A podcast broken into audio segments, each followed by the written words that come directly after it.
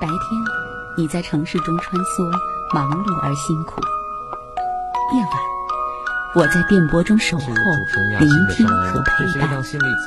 我们总是脚步匆匆，来不及收拾，这个城市每个角落就堆满了掉落的故事。我和你一起，在城市的夜色里寻找并珍藏你的悲喜。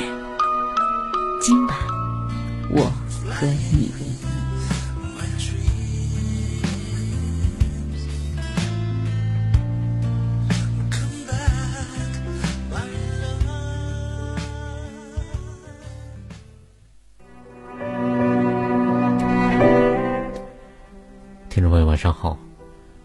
频一百点六中波幺幺二五，武汉经济广播。每天晚上二十二点到二十三点，今晚我和你节目依然是主持人亚欣的声音。其实每一天，我们可能都要处理好多的事情。有时候想想，每天每个人都那么忙碌，关爱自己其实是一件很奢望的事情。甚至是一件非常非常奢侈的事情。有时候我们把太多的时间和精力都给了要去处理的很多事情，我们每一个人似乎都只是一个处理事情的机器，不停的旋转。什么时候来关爱一下自己呢？可是我们每一个人希望着有懂得，有被关爱，有被看到，有被尊重到的。每个人内心都有这样的一个良素，一个良愿哦。嗯，这个良愿是没有办法去摆摆脱的，因为它来自于我们每一个高贵的生命，其实内在的一个声音。因为我们每个人都值得被自己和被别人去呵护、去懂得的关爱，给每一个在踏实生活的朋友。无论您在婚姻、伴侣、亲子、职场遇到的什么事情，在今晚我和你的现场，无论您在武汉还是在湖北还是在其他的地方，听到今晚我和你节目，这节目就是为您做的。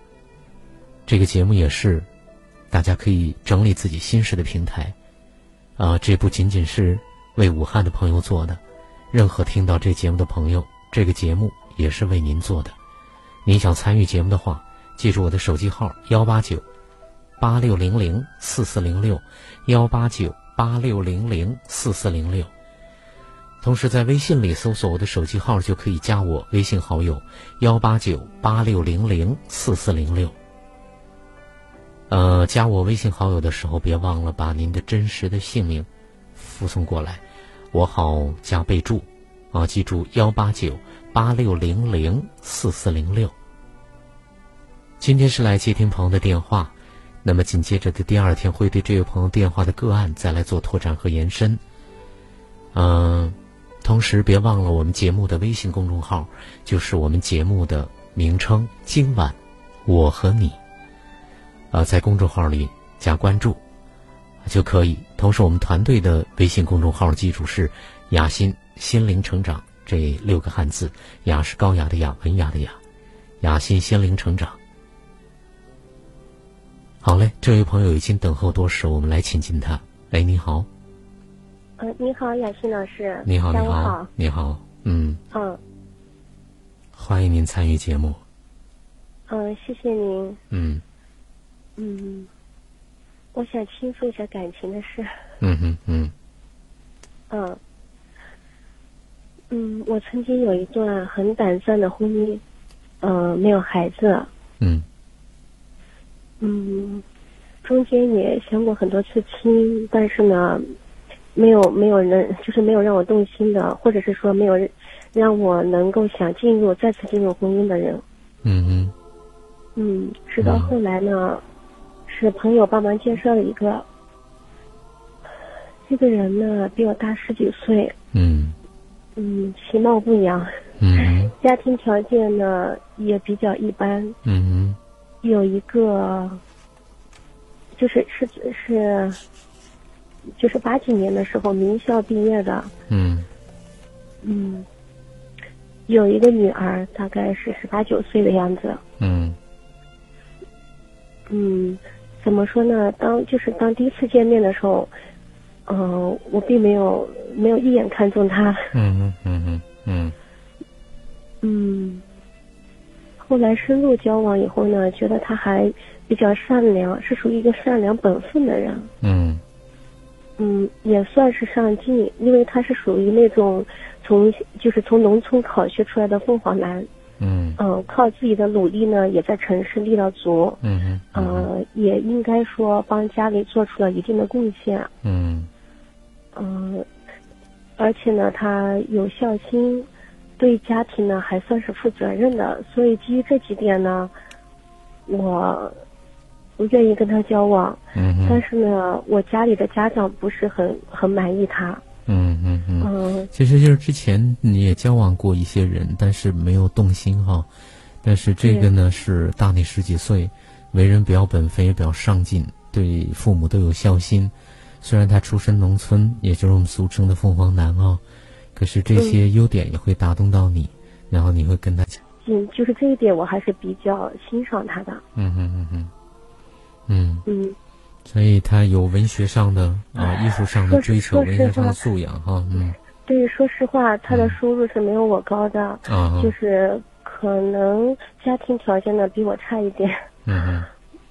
嗯，但是呢，我没有计较啊，但是对我没有计较这一些。家庭家庭方面的也比你差哦。差一点，哎，不能说差很多，因为我也是很普通的家庭，嗯、只不过呢，我不是出身农村，可能这一点。嗯呃，他小时候吃过的苦要比我多得多。嗯嗯嗯嗯。嗯，就说我们俩之间的交往呢，应该说是大家都不看好的。就是我的亲友团，至少是我的亲友团看好，呃，就不看好。嗯，家里啊，亲友团呢、都不太看好你和他，对吧？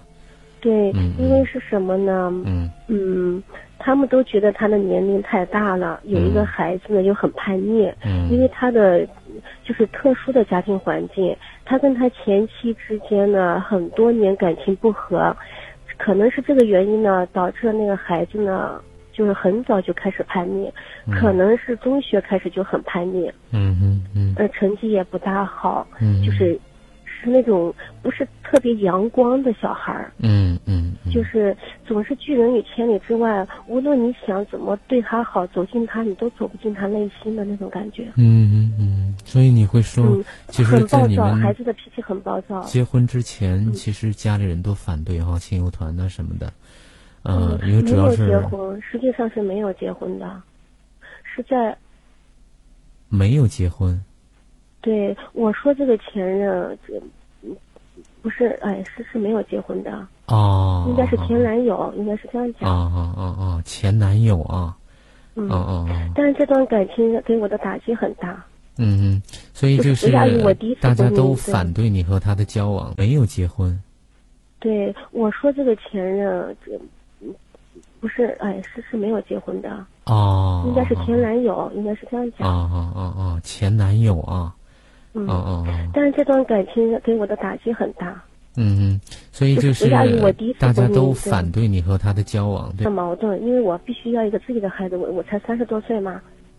嗯嗯。所以家里人的他的孩子对态度呢，就是两点哈。第一是他比你大十多岁，第二呢是他又带着孩子，对吧？家庭相对比较复杂一些，你去当后妈呀，各方面的可能。对你来讲还是很复杂，对啊，非常复杂。所以这两点呢，对，这两点你就会啊，但他们就会反对，对吧？啊，然后呢，你也在跟他的那个过程当中也了解到，这孩子呢，啊，因为跟他自己的妈妈和他的爸爸之间关系不太好，所以在你看来，对，在你看来是一个非常有问题，对，在你看来是一个。就是很不阳光的一个孩子，对不对？然后这个不阳光的一个状态呢，呃，而且你似乎感觉到，就是你无论怎么去跟他交往，可是好像很难走进他，对吧？对，嗯，很忐忑。我对前途是忐忑的，就是我跟他的这个呃未来的前途，我感觉非常忐忑。嗯嗯，心里就总感觉有一个，嗯，夸张一点说，就是就是一个定时炸弹一样，我想总有一天会爆发。嗯，因为这个孩子对他爸爸的态度是敌视的。嗯嗯，因为你看得到孩子对他爸爸态度很敌视，然后你也感觉得到他的存在呢，是你们关系的一个不定时的炸弹，什么时候不经就爆了，对吧？是的。嗯嗯怎么说呢？呃，在我当初选择跟他交往的时候呢，其实也有一些顾虑。嗯。那我就想，呃，凭我自己的这个能力。嗯。呃，也可能加在他的帮助下，因为毕竟他比我成熟的多。嗯。他有一个完整的婚姻。嗯。呃，有二三十年的样子。嗯嗯。他二十几年。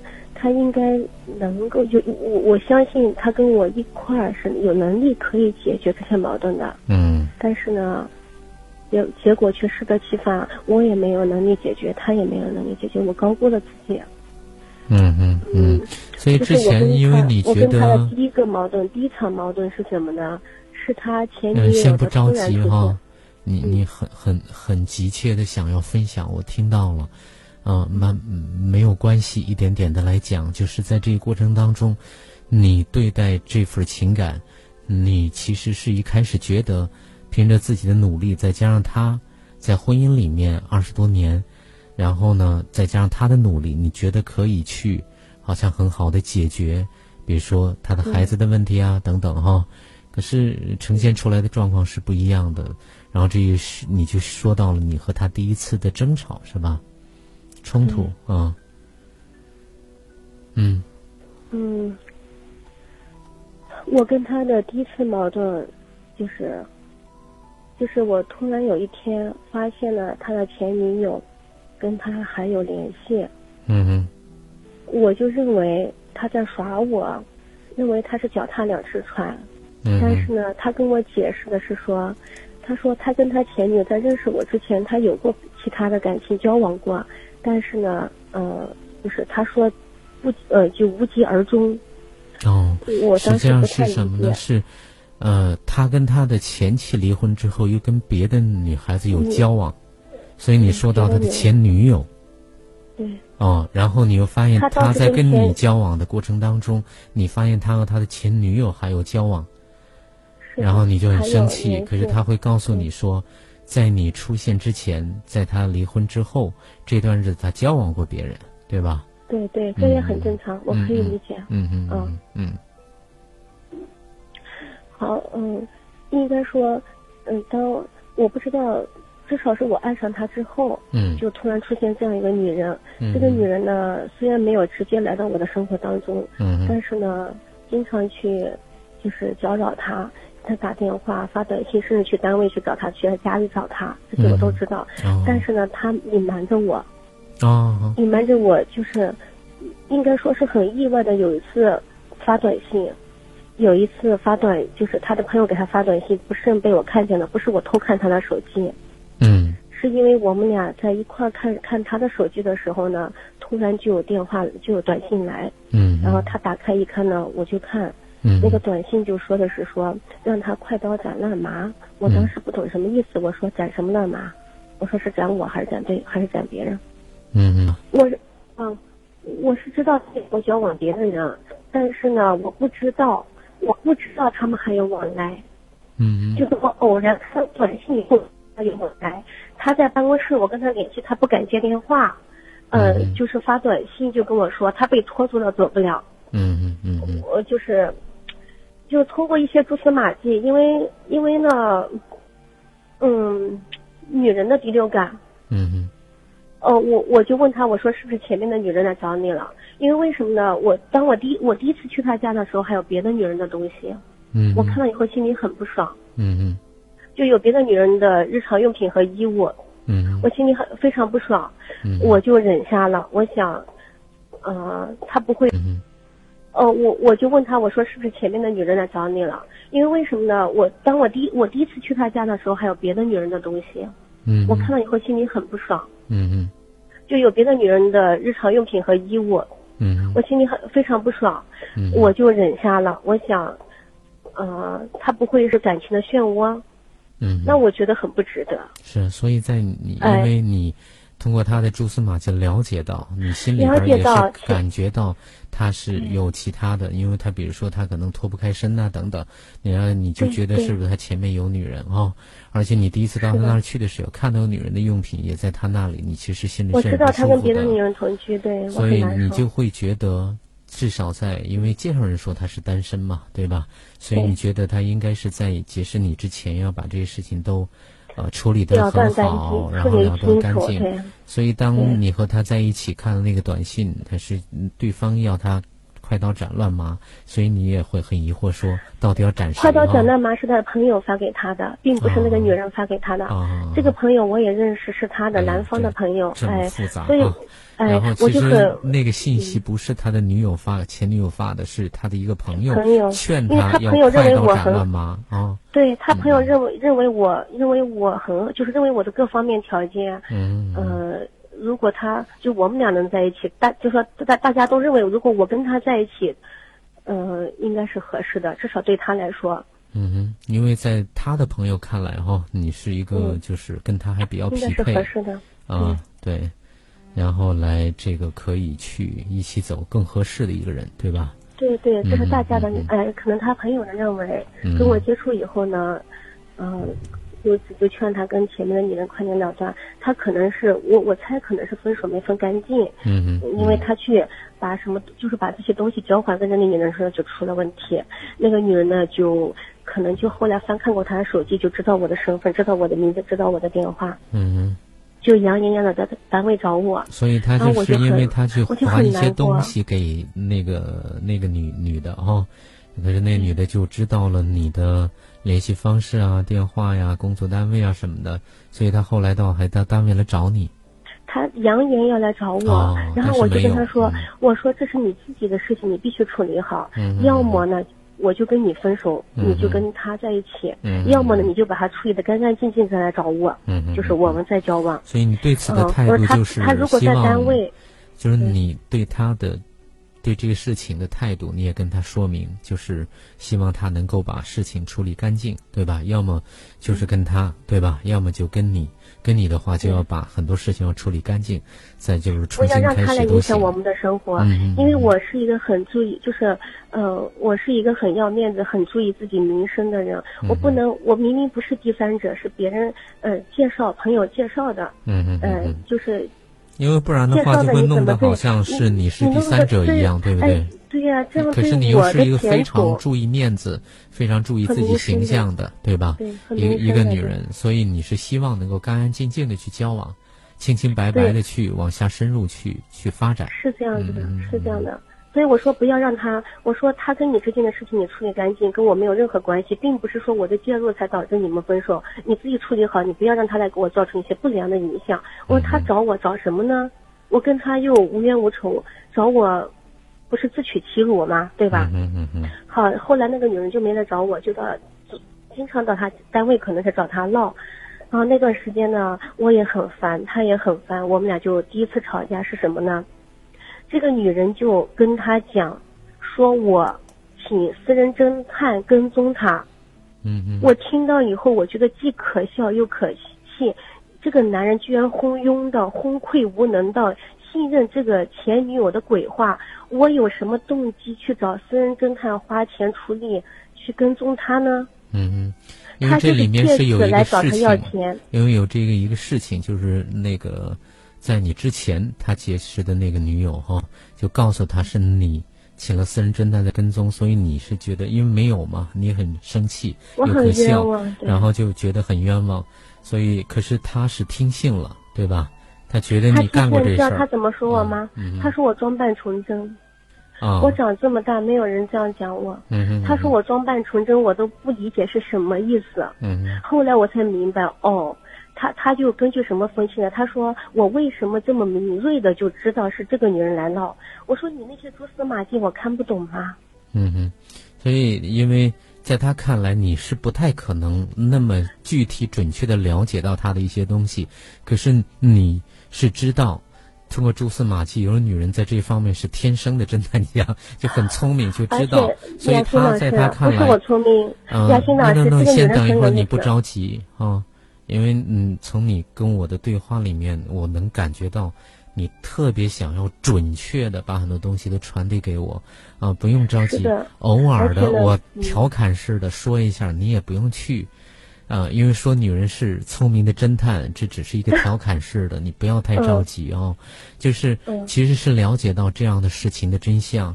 然后呢，他会，他不会去觉得，他觉得是你，一定是请了侦探才会了解到如此准确的。可是你是知道的，对吧？我我说实话，雅欣老师，我如果做这样事是有失身份的。嗯，那是。我从小受的教育和我我的职业，我是不允许我做这种事情的。嗯嗯嗯。那我会跟我家里丢脸的，跟我家长丢脸的，我不会做出这样的事情。我白这么多年受了教育，白教育了。对。我怎么会做这种这种下三滥的事情呢？是。我有必要去调查他吗？这个男人确实跟我在一起。当他那么说，你说你在他面前装纯真，所以你很生气，因为你所受的教育、你的家庭的各方面的家教都不会让你干出这些事情来。用你的话说，就是下三滥的事情。我自己也有职业，我自己也有职业修养，我怎么会做出这样的事情呢？嗯嗯嗯嗯。我请人去跟踪他，没有没有任何动机啊！我要达到什么目的呢？没有。我即便是。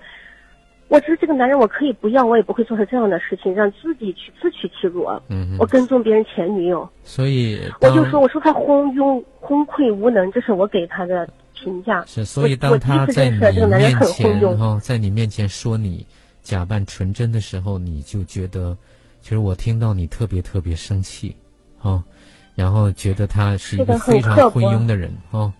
是的，很客观。昏庸无能，听信谗言哈。嗯，对，你不弄清楚，我我我最后跟他分析，我说一二三四点，我跟他分析了几点，我我为什么判断是他？因为这个女人瞒着他加我的微信号，要不要加我的 QQ 号？嗯，他加我 QQ 号就就问他我认识谁谁谁不？我说不认识。好，他就在就是跟我说要揭露他的嘴脸什么乱七八糟的，我我不想听那些谗言，我就把那个女人就。就是 QQ 号就拉了黑名单。嗯嗯嗯。因为他冒充，他说我找你咨询问题。在那个之前，那个女女孩子就是那个女人不是女孩子，女人她比我年龄还大，她四十多岁，她是个女人。嗯。呃，那个女人。她是个已婚的，哎，曾经有过婚史的女人，她不是一个单纯的女孩子。好，因为我觉得你你说起这些事情来，真是情绪难平哦，很很很不平静，因为她。加你 QQ 好友，而且在加了 QQ 好友之后，是想揭露他的什么？对，想要来破坏。我很明白他是什么意思。我说我不认识他，怎么了？嗯嗯所以后来你把他拉到拉到黑名单里头去了，对吧？嗯嗯。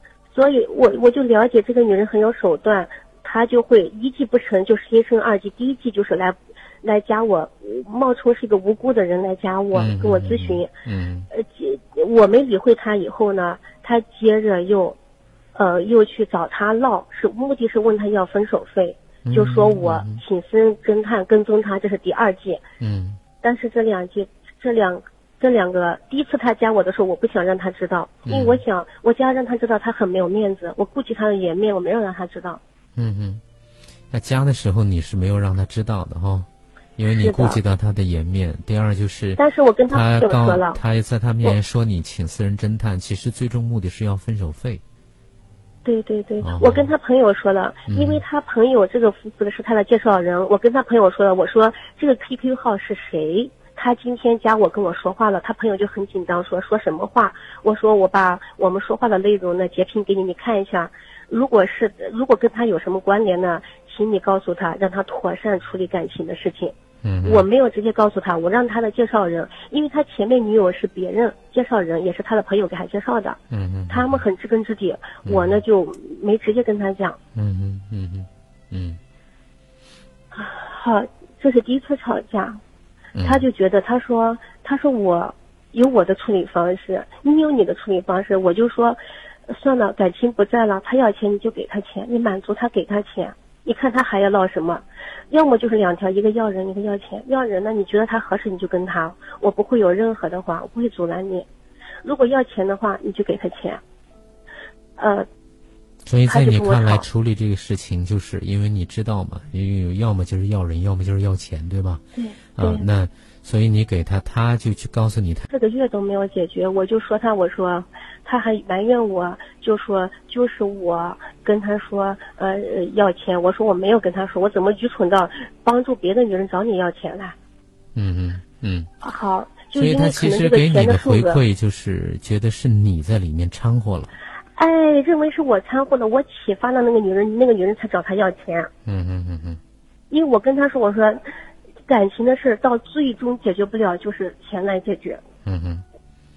所以你觉那男人觉得是你启发了那个女的，对吧？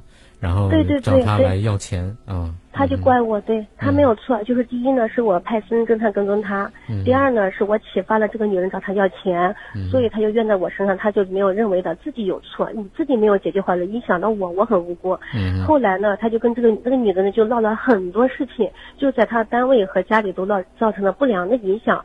我我就跟他讲，我说，都闹上单位了，你就给钱吧。嗯哼，我说你如果要尊严、要脸、要面子的话，你就给钱。我说钱没有了，咱们还能赚。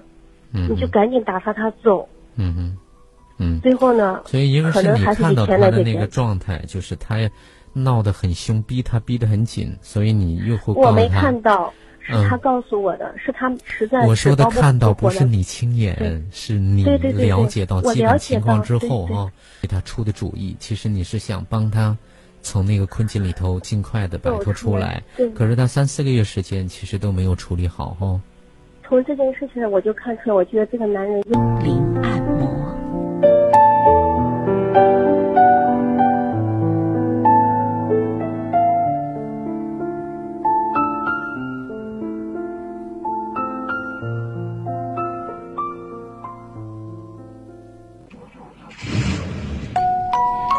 白天。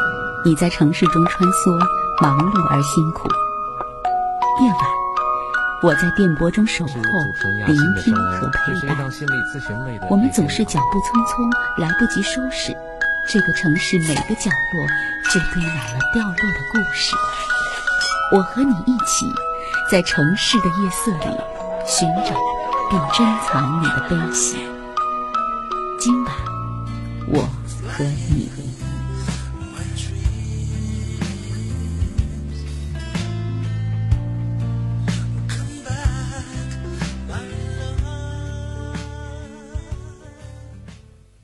所以慢慢破坏到后来，发现事情破坏确实起定起到一定作用，但是还没有达到他的目的。最后第三招就是要钱，对吧？要钱，对，要钱，制造制造不良的影响，去单位闹，去家里闹，嗯以自杀相要钱，要钱，到处散播谣言。嗯嗯，最后就要到钱了，走了。嗯，走了，这终于把他送走了。嗯接着呢，就是他家里的女儿，这个女儿呢。哎，如果要说的话呢，就太细了，我就简单说一下吧。嗯哼。这个孩子呢，几乎跟他和我没有任何交流。嗯哼。嗯，就是你给他出钱买礼物。嗯。或者带他出去吃饭。嗯。嗯，或者给他红包的时候，他很开心。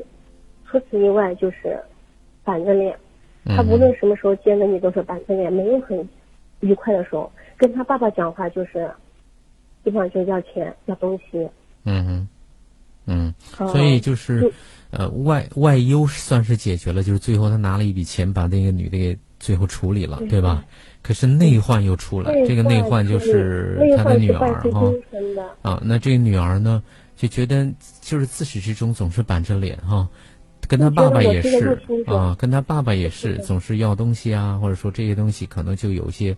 有一些互动之外，大部分都是板着脸。那么对你呢，可能是请他吃饭呐，或者跟他买东西，他可能就那个一点。更多的时候就觉得啊，更多的时候就会是那种，就把你当成侵入者去对待。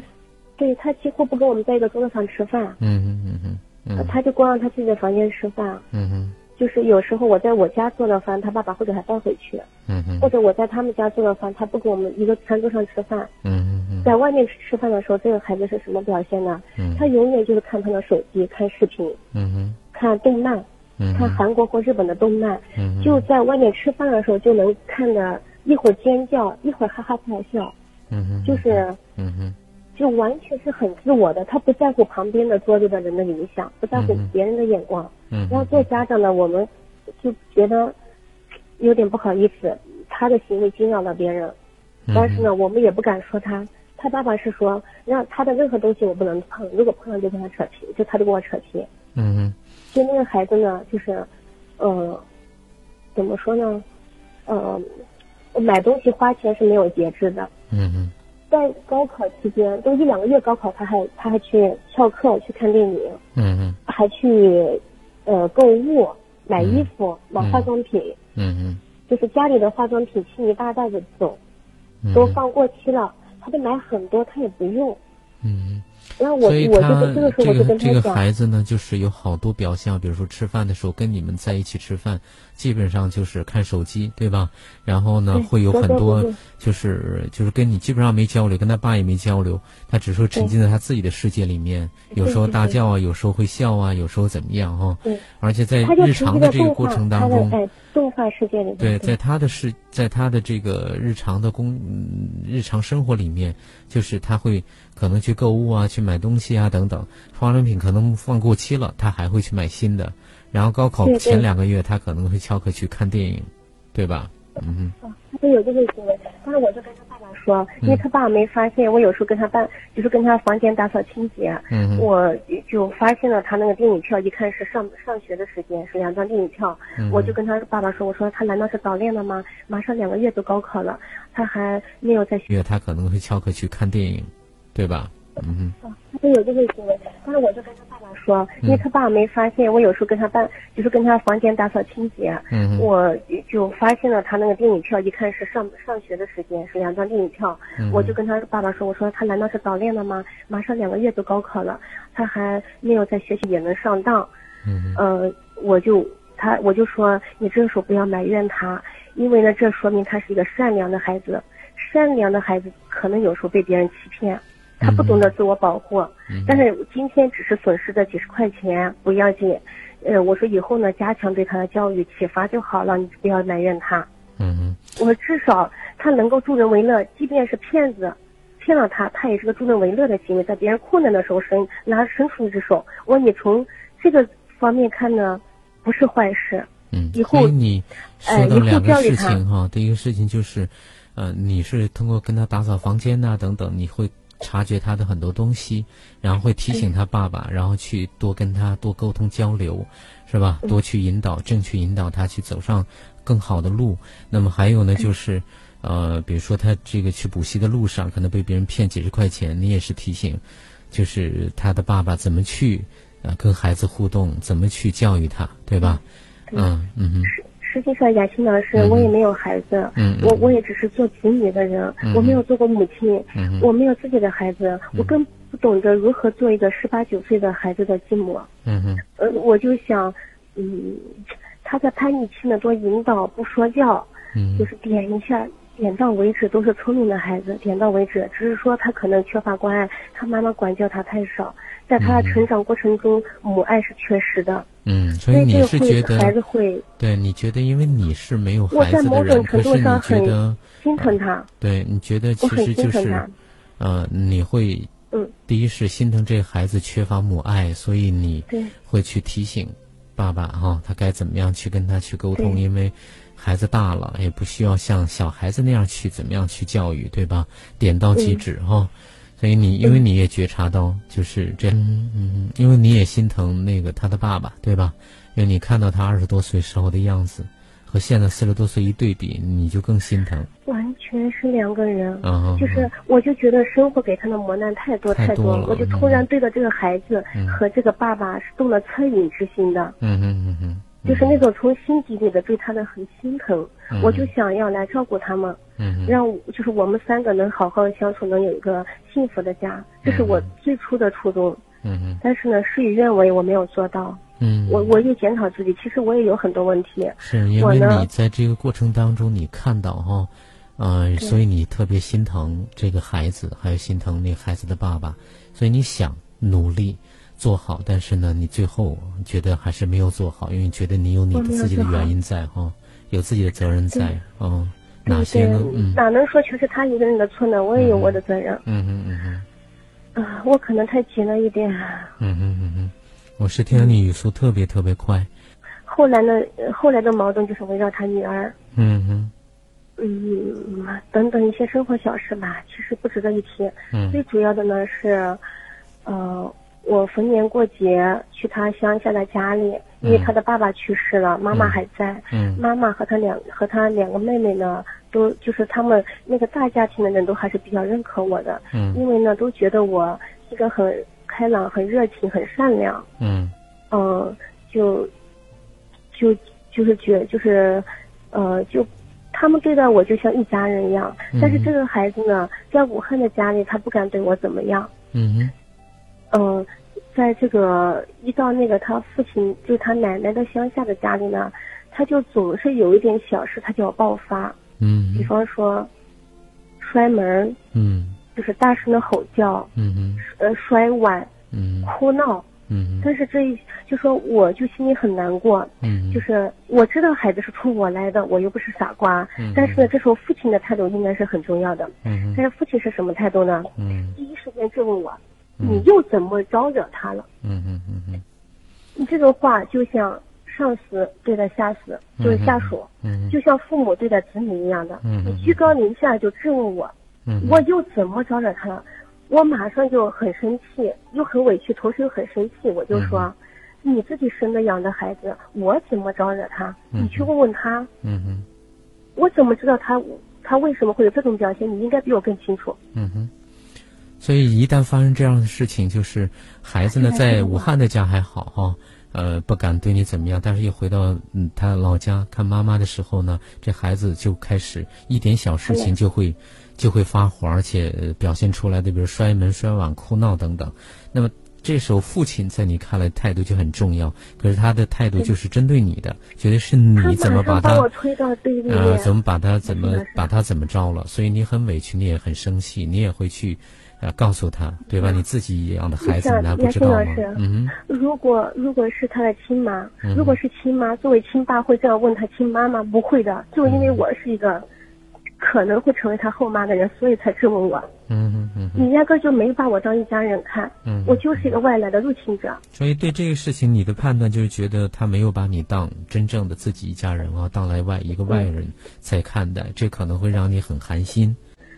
可能会成为他后妈的人，所以才质问我。嗯嗯嗯，你压根就没把我当一家人看。嗯，我就是一个外来的入侵者。所以对这个事情，你的判断就是觉得他没有把你当真正的自己一家人啊，当来外一个外人在看待，这可能会让你很寒心。还给我陈老子。嗯嗯。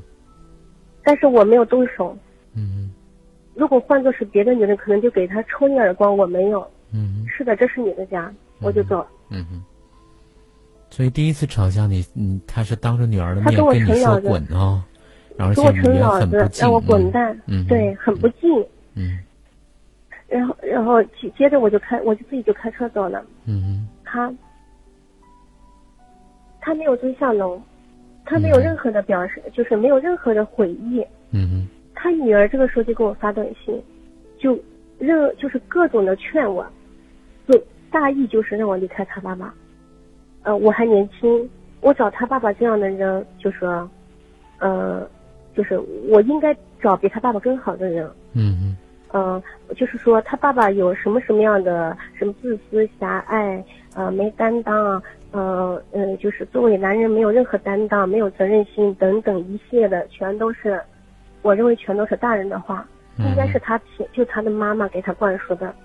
嗯嗯嗯，孩子很所以在那个过程当中，是孩子给你信息，给我发短信，然后说叫你远远离他爸爸，你可以找到一个比他爸爸更好的人哦。嗯，他爸爸怎么不好怎么不好，还还替他一开始来的时候就说，他他第一句话就是替他爸爸向我道歉，他觉得他爸爸很过分，接着就说一些话就。句句戳我的心，戳我什么心？我一开始认为你是个善良的孩子，你在替你爸爸向我道歉，我觉得很懂事。但是话锋一转，就是变成，嗯，呃，呃，这个男人不把你当回事。嗯嗯。你这不是戳我的心吗？嗯嗯。就是这个男人说出这样的话，把根本不把你当回事。然后他呢，呃，我妈妈对他的评价是什么样？呃，怎么怎么样？我作为女儿，我对他的评价是怎么怎么样？嗯。就是，就所有的。就是总而言之，就是他是一个很不负责任的男人，是个自私狭隘的人，他只懂得爱自己。嗯嗯嗯。他对家庭不负责任。嗯。他就是他不是一个称职的丈夫和父亲。嗯哼。这就是他整个归纳起来了，要劝我离开他爸爸的总的理由。嗯嗯。我说你还这么袒护他，孩子就被你教育成今天，你是你是养不教，父之过。这是我走的时候，我跟他分手时说的狠狠的话。嗯哼。就是第二次吵架，就是因为我说了，他凡是逢年过节，这种大家团聚的节日，他总要让我在乡下的老家里难堪，让大家制造舆论，让大家认为我我我这个还没有进门的继母对他不好。他受了委屈才在乡下发现。嗯。您知道乡下那种房子都是院落的。嗯嗯。挨得很近，不是我们这种这种，就他们是互相串门的。嗯。亲戚朋友都是互相串门的。嗯哼。所以你觉得？我以后怎么做人呢？你觉得是这个？这个他是指他女儿还是指女儿？女儿，女儿就觉得好像是他在在那个乡下，就是给你难堪，对吧？你觉得这孩子也太有心计了，让你真的以后就是嫁给他，那将来很很难做人的，对不对？我不好做人。所以你也给了他几个月之前他给你的信息，然后给他爸看，然后也是狠狠的戳了他的心哦，然后让他知道说你在你女儿心里啊，嗯哼，嗯哼，嗯。他在淘宝，他那个孩子老是在网上网购，他爸爸不不给他淘宝给他支付的话，他就骂他爸爸。嗯哼嗯哼。直接开骂。嗯哼。这个骂就像，哎，我不好学，很难听。嗯哼。所以就是他爸爸跟我满老他可能就好啊，可是要是爸爸不满足，他就可能就是。气急败坏哦，就开骂。气急败坏开骂，就辱骂爸爸，辱骂我。嗯就认为是我好像花了他爸爸的钱。嗯其实我比他爸的收入高，我也不用他爸一分钱。嗯嗯嗯嗯。嗯这这这也是为什么我的亲友常反对的，因为这个男人舍不得给我花钱。嗯。但是我我们并没有看重这些。是，所以。这也是他们反对的理由。对，反对第三个理由哈，就是因为他很少在你身上花钱，对吧？对。而且你本身收入也比他高，也不花他的钱。你也不不看重这个，你真的看重是两个人之间交往的。可是，这个孩子在这个过程当中，只要是一不满不满他的意，他可能就骂他爸爸，也会骂你。嗯，对对对，他也就跟着指责我。他骂我不敢当面骂，他是背后骂的。嗯嗯，他背后骂他，他当面没骂我，因为我跟跟他没有算是没有也没有当面有冲突。嗯嗯嗯。他在姑他在他奶奶家闹，就是因为他可能他姑姑就看着他对我，对我很冷淡，或者说连基本的礼貌都没有。他姑姑可能在，就是在私下教育他，就惹恼了他，他就摔碗摔东西。这是我事后知道，哦是因为他姑姑不满他对我和对他爸爸的态度。嗯，所以其实看到的就是，他的亲友当中也有明白人，他看到这个孩子就是。呃，对你对他的爸爸的态度不好，去教育他，可是教育他的结果就是他可能是更更大的一个反弹，摔碗呐，对抗啊什么的，嗯。他就认为是我这个女人的出现导致他的姑姑什么奶奶都来教育他了，嗯嗯嗯嗯，就觉得，呃，是我可能要取代他，就是取代，就大家是认可我的，是不认第一个层次是大家是认可我的，不认他不认可他妈妈那个那个就是那个角色。第二呢，可能我和我将来的孩子会取代他在他奶奶和姑姑心目中的地位的。嗯嗯嗯。因为他们从小疼爱他十几年。嗯哼。这个这个这个是有血缘关系的。嗯哼。嗯。嗯。后来我，就是最后一次吵架，就是因为这。嗯哼。就因为他姑娘。嗯。就因为他姑娘，我跟他吵过两次架，就是我觉得他的态度不对。嗯哼。你首先应该弄清楚孩子为什么抵触我，或者是说，我，就确实说我可能做的不够好，让他有敏感的地方，那你就跟孩子交流一下，来跟我交流，这是第一种办法，对吧？嗯嗯嗯。你不能来了就指责我，毕竟我是一个三十几岁的成年人，我怎么会跟一个孩子去计较呢？我怎么没事干去？去刻薄的对他呢，或者是说我去挑他的刺呢，没有任何一意义。嗯，所以我听得到第一个，你觉得这个事情给你的伤害就在于，虽然其实你跟他事情已经结束了，对吧？对。啊，但是给你伤害就是你很很委屈。对。啊，冤枉你了。您您您知道吗，雅婷老师？虽然结束，但是他对我的负面影响没有结束。啊，我自此以后，我遇到这种别人跟我介绍这种带着个拖油瓶的，尤其是带着这样一个丫头的，我都通通不想见。对，啊，但是给你伤害就是你很很委屈。对，啊，冤枉你了。您您您知道吗，雅婷老师？虽然结束，但是他对我的负面影响没有结束。啊，我自此以后，我遇到这种别人跟我介绍这种带着个拖油瓶的，尤其是带着这样一个丫头的，我都通通不想见。说如果我就是。嗯，就是我去，诶，怎么说呢？我原话我我一下就一紧张就卡住了。他就说我如果无条件的包容他、爱护他，嗯就好了。嗯，我就反问他，我说无你能做到无条件的包容我、爱护我吗？嗯哼，他不吭声。嗯哼，第二，我就说，我说我跟他没有血缘关系，我就凭你的孩子对你和对我的态度，除非我是圣人，我有大爱。嗯我才能够无条件的爱和包容他。可惜我是一个凡人，我做不到。嗯，你所以他给你提的要求就是近乎无条件的要去爱和接纳他，对吧？可是你是你你也很明白的告诉，也很坦诚，因为又没有血缘关系，能够达到这样，那真的除非是圣人，在你看来很大爱的人才做得到。而且我是圣人，而且那个那男的对你能不能做到无条件的去包容和爱呢？对吧？他也不会做声，所以他给你的这个事情的影响就是。呃，在以后的情感的交往当中，只要是有带女儿的呀等等，这你会立马就会拒绝，对吧？不敢去接触了。嗯，还有呢？呃，他和他爸爸，他们不是无缘无故的在我的生命当中出现的，嗯，一定是有某个缘起。嗯，因为我也关注心理成长。嗯，一定是他们俩是来派来给我上课的，让我反思我自己的家庭关系。为什么呢？我跟我爸爸的感情不大好。哦，嗯。我觉得根源就在这里。嗯。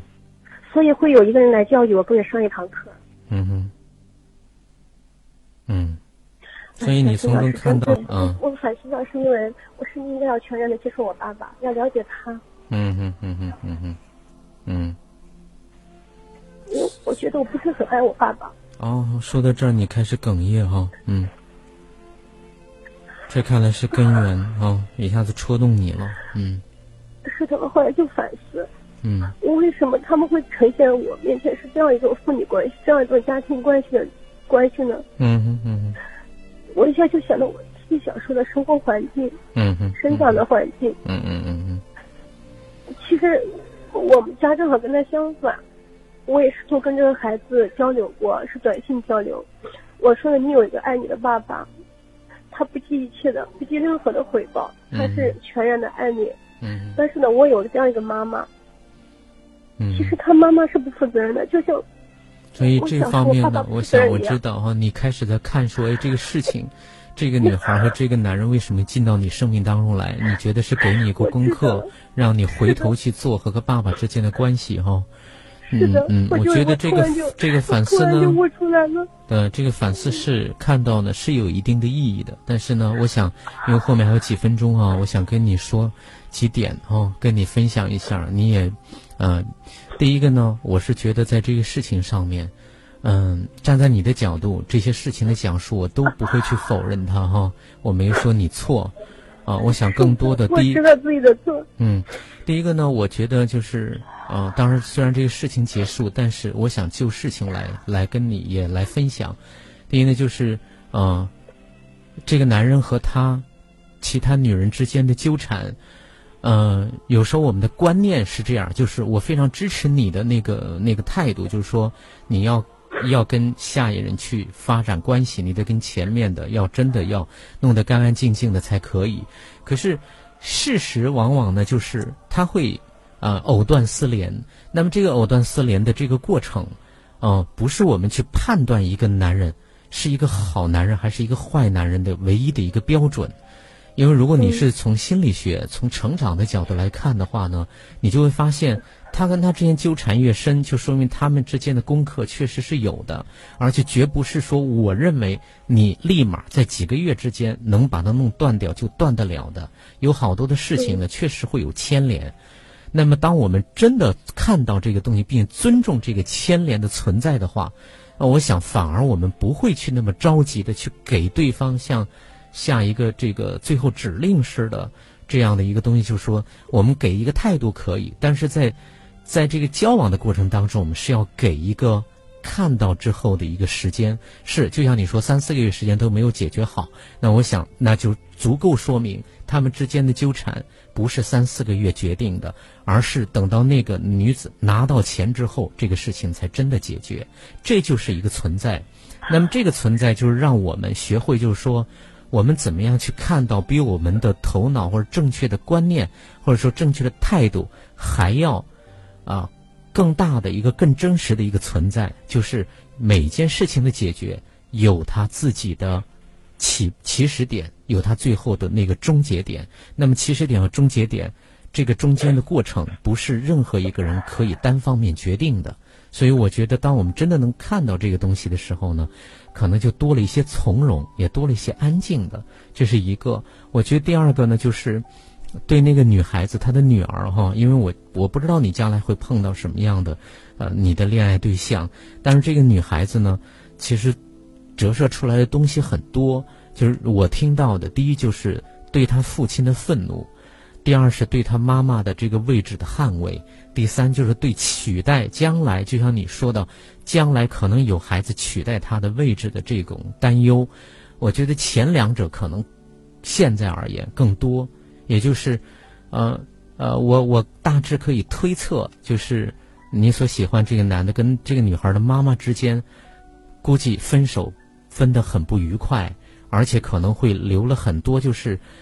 就是没有跟孩子真正的去交流过这样的事情，所以孩子往往都是身处其中，可是他只能通过自己的渠道去了解他的爸妈之间的东西，所以我觉得他对他爸爸是有很多的愤怒的，那么，但这个愤怒就会波及到他爸爸喜欢的人，就包括你，对吧？我相信这个这个波及是你没有办法去避免的。嗯，徐老师，我觉得他爸爸根本就没有喜欢我，不是真心的。呃，这个判断呢，我存疑哈。